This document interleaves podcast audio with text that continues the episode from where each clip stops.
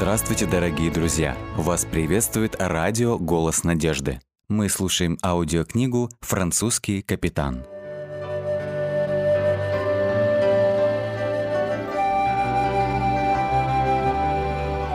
Глава 17. Позор Бристоля. Солнце ярко сияло в это раннее майское утро. Сюзанна и трое детей, Элизабет, Джудит и Даниэль, были одеты в свои лучшие воскресные наряды, хотя день был субботний. Это был большой праздник, день спуска на воду их собственного корабля. В сумке у Сюзанны лежала бутылка шампанского. Это оказалась бутылка «Марго», знаменитого вина с берегов Жеронды. Сюзанна не сказала о ней Андре, она случайно нашла ее на рынке, куда партия Марго попала из недавно разгруженного в гавани британского капера. Редкая находка, вероятно, трофей с разграбленного французского корабля. Но как вовремя, подумала она, когда наткнулась на этот товар. Если традиция предполагала, что бутылка шампанского должна быть разбита о нос корабля, то самым подходящим вином, конечно же, было их французское «Марго». Пока она шла по многолюдным улицам вниз к реке под руку с Андре, ее мысли блуждали по пройденным дорогам их совместной жизни. Бутылка вина из Франции заставила ее вспомнить счастливые первые дни после свадьбы в Мишере. Она представляла, как этот приморский город согревало солнце даже в зимние дни. Но потом на память ей пришло другое, как вдруг изменилась жизнь Мишере, когда соседи стали шпионить друг за другом, когда драгуны стали угрожать им, и протестанты вынуждены были уйти в подполье, в буквальном смысле, чтобы просто поклоняться Богу, согласно своей вере. По крайней мере, в Бристоле они могли свободно собираться во французской церкви. Воспоминания резко оборвались, когда зловоние реки ударило ей в нос. Сюзанна быстро вытащила вышитый платок и прижала его к лицу. Она надеялась, что ей не придется долго оставаться на верфи. Они прибыли на место, где Андре трудился все эти годы, строя собственный маленький корабль. Он называл его «кораблем свободы», в ожидании той свободной жизни, к которой это судно могло однажды доставить их, пройдя через воды Атлантики. На маленькой церемонии присутствовали семья и друзья. Первым выступил господин Хейман. Он сказал, как важен этот особый день, когда Ламоро готовы стать собственниками своего нового корабля. Он вспомнил некоторые случаи, которые произошли во время строительства, как банка смолы свалилась на голову Андрея, и они вынуждены были обрить ему голову, как однажды, прибыв на лодку, Андрей услышал храп из трюма, а потом обнаружил там бродягу, который решил вздремнуть у него на судне. Как Пьер и Андре запутались в веревках, на которых висели, занимаясь покраской бортов, и были спасены очень вовремя вышедшими из паба бристольскими гуляками. Этот рассказ вызвал смех и создал атмосферу праздника среди присутствующих. Пастор Тинель произнес молитву посвящения, которая слишком затянулась. Слушая его монотонный голос, Андре засомневался в том, стоило ли приглашать его на церемонию. Наконец, пришло время ритуала именно речения судна. Честь выполнить его досталась Сюзанне. Она с гордостью достала Марго из сумки, показала этикетку Андре и, подойдя к платформе, которая была специально построена для нее, сказала «Нарекаю тебя именем Либерти, что значит «свобода», и одним рассчитанным ударом разбила бутылку о нос лодки. Сразу же после этого рабочие перерубили удерживающие корабль канаты, и Либерти, прогрохотав по берегу, скользнула в воду под ликование и аплодисменты присутствующих. Затем она была привязана к ближнему доку, и Андре пригласил всех подняться на борт и осмотреть ее.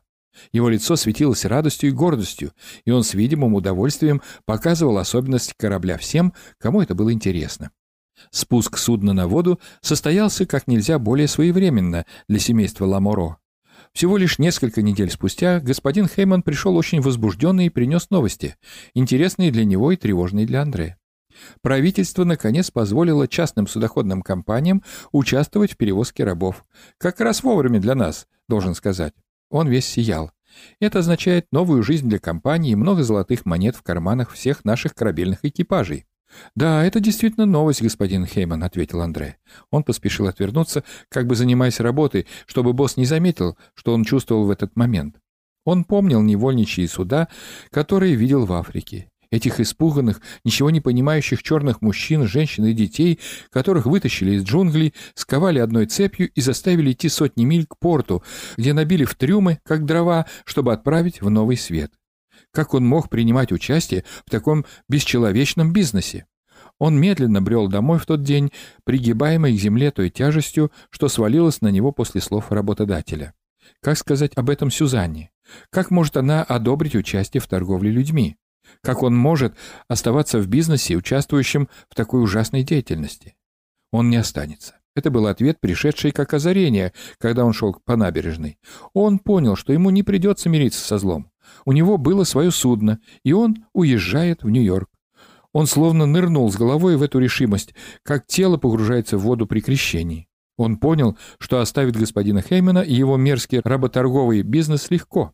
Он жал кулаки, широко раскинул руки и закричал во всю силу своих легких. «Свобода! Свобода! Свобода!» Пожилая женщина рядом с ним выронила сумку от испуга. Два мальчика, толкавшие мимо колеса, остановились, чтобы посмотреть на него, в то время как металлические обручи продолжали катиться вниз по улице, пока не врезались в стенд с овощами. Андрей, смеясь, подошел, чтобы извиниться и помочь торговке собрать рассыпанный картофель и лук. Сюзанна услышала, как он весело насвистывал, входя в дом. «Что это за счастливый джентльмен?» — воскликнула она. «Ты что, нашел сундук с сокровищами?» «Намного лучше», — ответил он. «Милочка, мы отправляемся в новый свет. Я решил, что сейчас самое время совершить этот переезд. Начнем паковаться». Когда он рассказал ей об объявлении Хеймана, ее глаза наполнились слезами, и она едва могла говорить. «Я думаю, Господь знал, что мы нуждались в лодке. Ты прав, пришло время покинуть это несчастное место. Но когда мы уедем? Ведь нужно некоторое время, чтобы завершить твои дела здесь». «Ты права, дорогая, я думал об этом», — сказал Андре. Он всегда планировал наперед, поэтому ее не удивило, что он был готов ответить на ее вопрос. Почему бы нам не сняться с места сразу после Рождества, еще до самых сильных морозов, и не спеша переправиться через Южный океан, где мы можем мирно наслаждаться теплым климатом на островах, а затем прибыть в Нью-Йорк в начале весны. У нас есть два месяца, чтобы продать дом и подготовиться к поездке. Если дом продастся еще до Рождества, мы можем просто жить на нашем судне, пока не расстанемся с этой несчастной землей. «О, это звучит очень романтично. Великолепный план», — ответила она. Элизабет который в ту пору был уже 14 лет, десятилетний Джудит и шестилетний Даниэль были полностью поглощены подготовкой к этому большому событию. Мать научила девочек читать, и потому они начали искать на рынке книги, которые могли бы рассказать им о Нью-Йорке. Даниэль хотел услышать истории об индейцах и животных в американских лесах, особенно его интересовали медведи. На следующей неделе Андрей проинформировал господина Хеймана о своем уходе из компании. Его суда уже поднимали паруса, чтобы отправиться на золотое побережье Африки для доставки своих первых партий рабов на острова Вест-Индии. В течение последующих десяти лет корабли из Бристоля будут играть важную роль в транспортировке туда более чем ста тысяч рабов. Уже к 1699 году 80% жителей Карибского бассейна превратились в рабов. Потребовалось около 100 лет, чтобы протестное движение против рабства стало достаточно мощным, чтобы остановить работорговлю. Бристольские купцы наперебой инвестировали в суда Хеймана и их грузы. Это был бизнес с высоким риском, но прибыли, которые он сулил, были также высоки. Если кораблям удавалось пережить плохую погоду, болезни экипажа и рабов и избежать бунта, солидный куш оказывался в карманах инвесторов, когда заполненные сахаром, табаком и хлопком корабли возвращались домой. Андрей всегда стремился дистанцироваться от этого позорного бизнеса.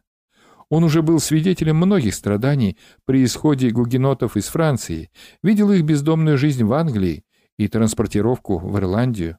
Он знал, что не смог бы, как капитан, спокойно смотреть, как многие из его пассажиров умирают в пути к месту назначения, а уж Сюзанна и вовсе съеживалась при одном только упоминании о бизнесе на людях. В ноябре случилось очень приятное событие. Приезд Катрины и ее мужа, Даниила Жандина, из Голландии. Она сообщила, что ее отец, а их любимый дядя Андре, умер четыре месяца назад. Узнав о планирующемся отъезде Андрея и Сюзанны в Новый Свет, чита Жандин решила присоединиться к ним в этом приключении. Даниил, застенчивый, но знакомый с морским делом человек, выросший в приморском городе Нанте, был в полном восторге от планов о предстоящем путешествии через океан. Катрин была целиком поглощена визитами к старым друзьям в Бристоле, в то время как Даниил присоединился к Андре в подготовке всех необходимых вещей для предстоящего рейса.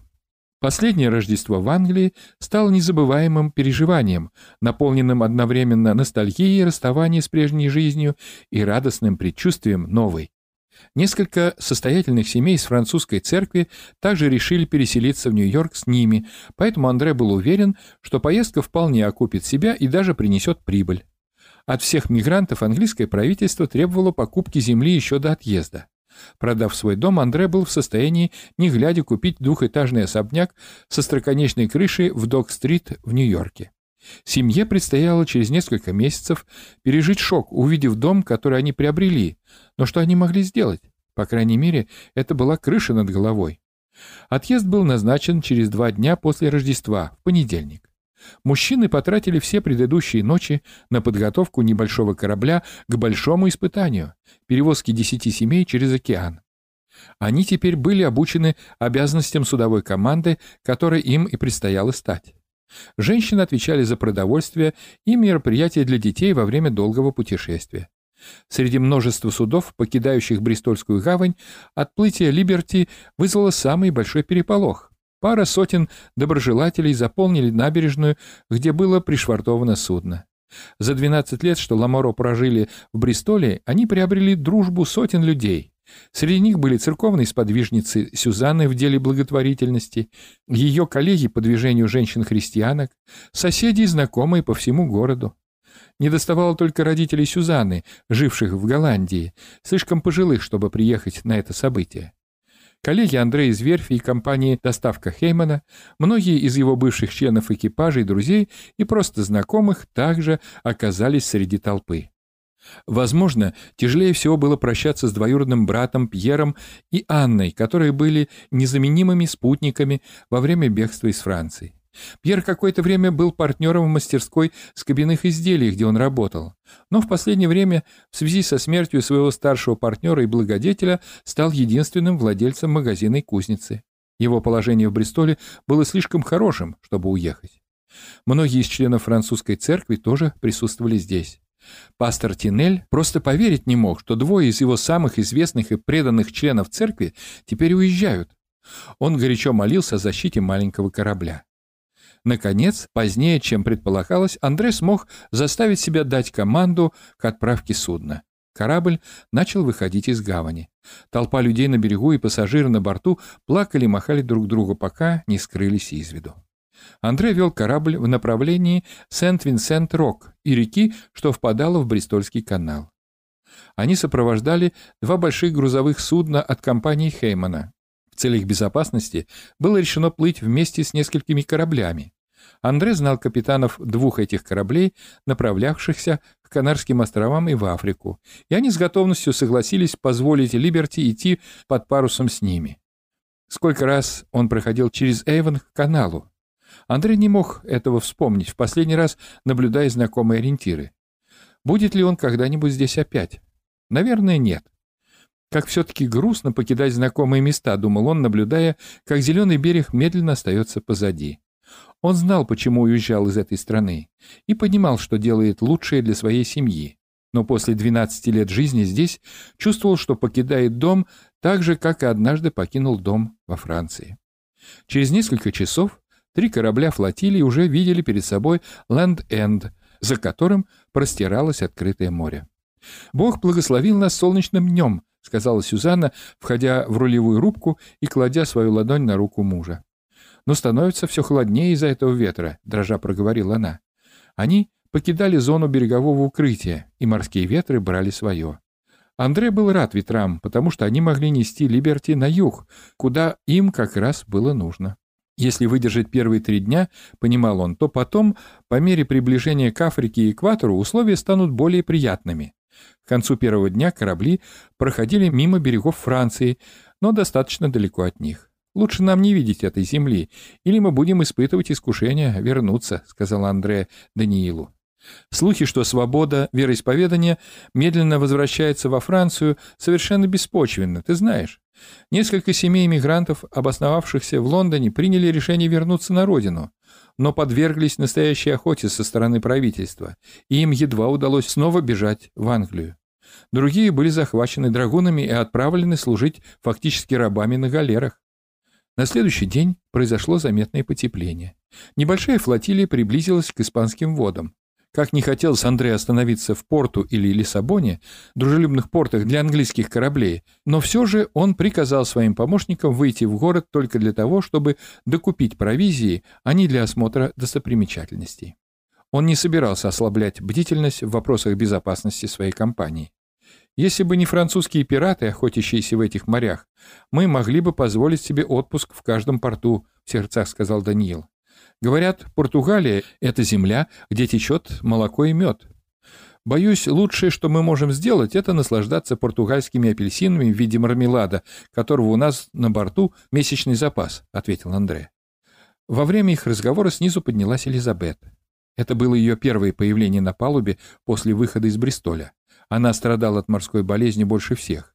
Ее подростковая фигурка была тонкой, но уже начала развиваться, и было очевидно, что скоро она превратится в красивую молодую леди. Сегодня она выглядела бледной, но Андрей заверил ее, что цвет ее щечек вернется, когда они войдут в более теплые южные воды. «А где мы будем делать первую остановку, папа?» «Ну, это будет либо на Мадейре, либо на Канарских островах, моя дорогая. Все зависит от загрузки порта Фуншал. Это очень маленький порт. Если он будет переполнен грузовыми кораблями, это очень вероятно в это время года, то нам придется плыть еще день и ночь, чтобы достичь Тенерифе. Так или иначе, остановка будет необходима, так как воды нам хватит только, чтобы продержаться до Канарских островов. Интерес к происходящему со стороны дочери означал, что она приходила в себя после качки в бурных морских водах.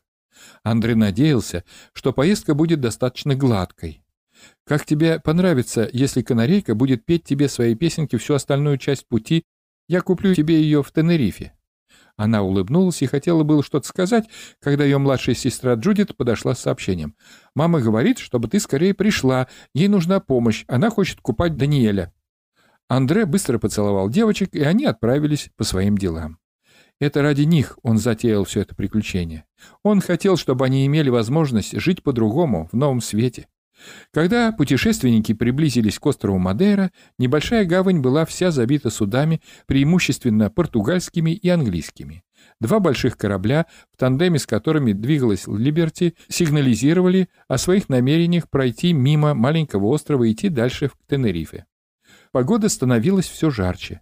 Большинство пассажиров вышли на палубу, наслаждаясь солнцем, теплом и мягким бризом.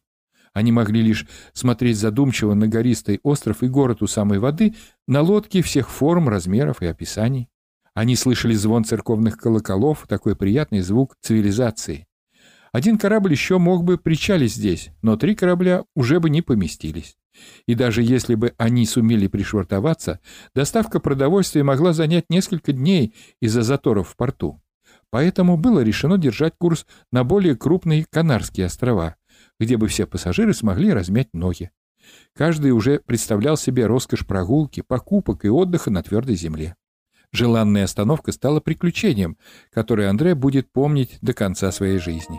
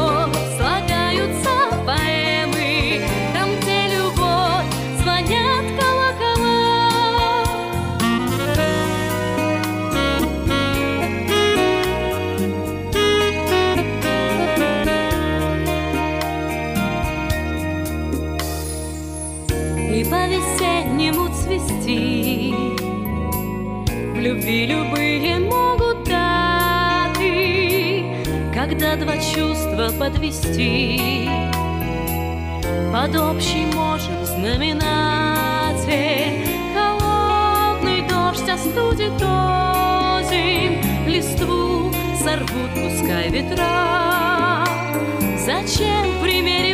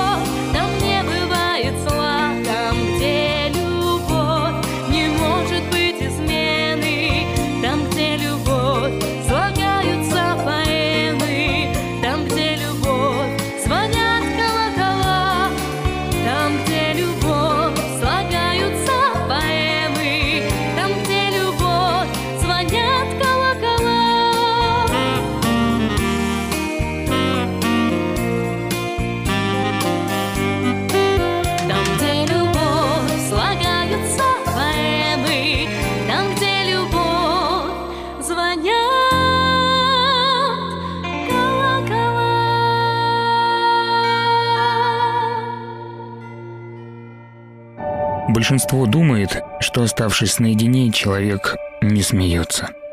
Но юмор легко уживается с одиночеством, не давая превратиться ему в клетку страха и безысходности. Смех как соль, в простоте своей способен остановить любую болезнь и легкой, наивной рукой остановить неизбежность смерти. Поэтому пастух смеялся, шутил над собой и рассказывал ничего не понимающим овцам небывалые истории из своей жизни.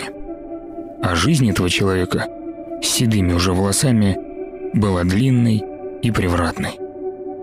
За плечами была карьера военного, политический заговор, бродяжничество, эмиграция, другая культура, брак с чужеземкой и длинные годы кочевой жизни.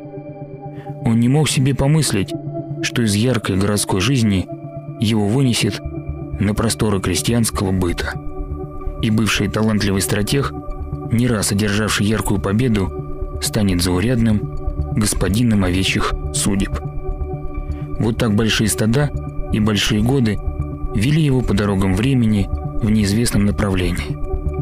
В молодости казалось все предельно ясным и достижимым. Была перспектива, планы исполнялись, цели достигались, но вмешательство невидимых сил в самый нужный, но не человеку, момент направляет его в места пустынные и суровые. Места, где обстоятельства будут бесконтрольно ломать, отнимать последнюю, как всегда, надежду и просеивать тебя, как муку через сито. Время заберет молодость и силу. Пространство погладит возможности и рвение.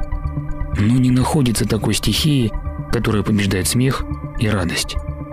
На лице погонщика скота были печати битв и борьбы, смертей и вины, но уголки глаз выдавали склонность к задору, а голос впечатлял оптимизмом.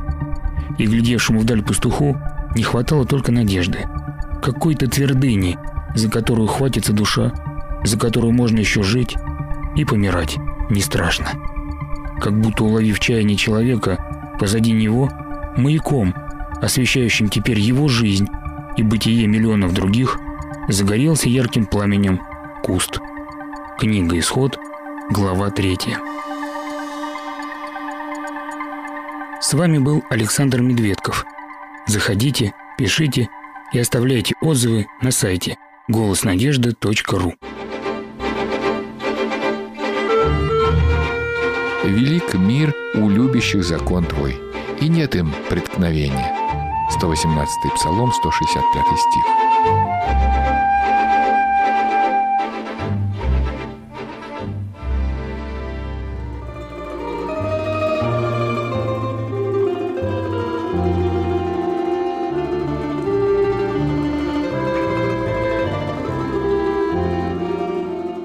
Дорогие друзья, вы можете оставить свои сообщения через WhatsApp и Viber по номеру плюс 7 915 688 7601 или позвонить нам на бесплатную линию, которая работает на территории Российской Федерации. Номер 8 800 100 ровно 1844. 8 800 100 ровно 1844.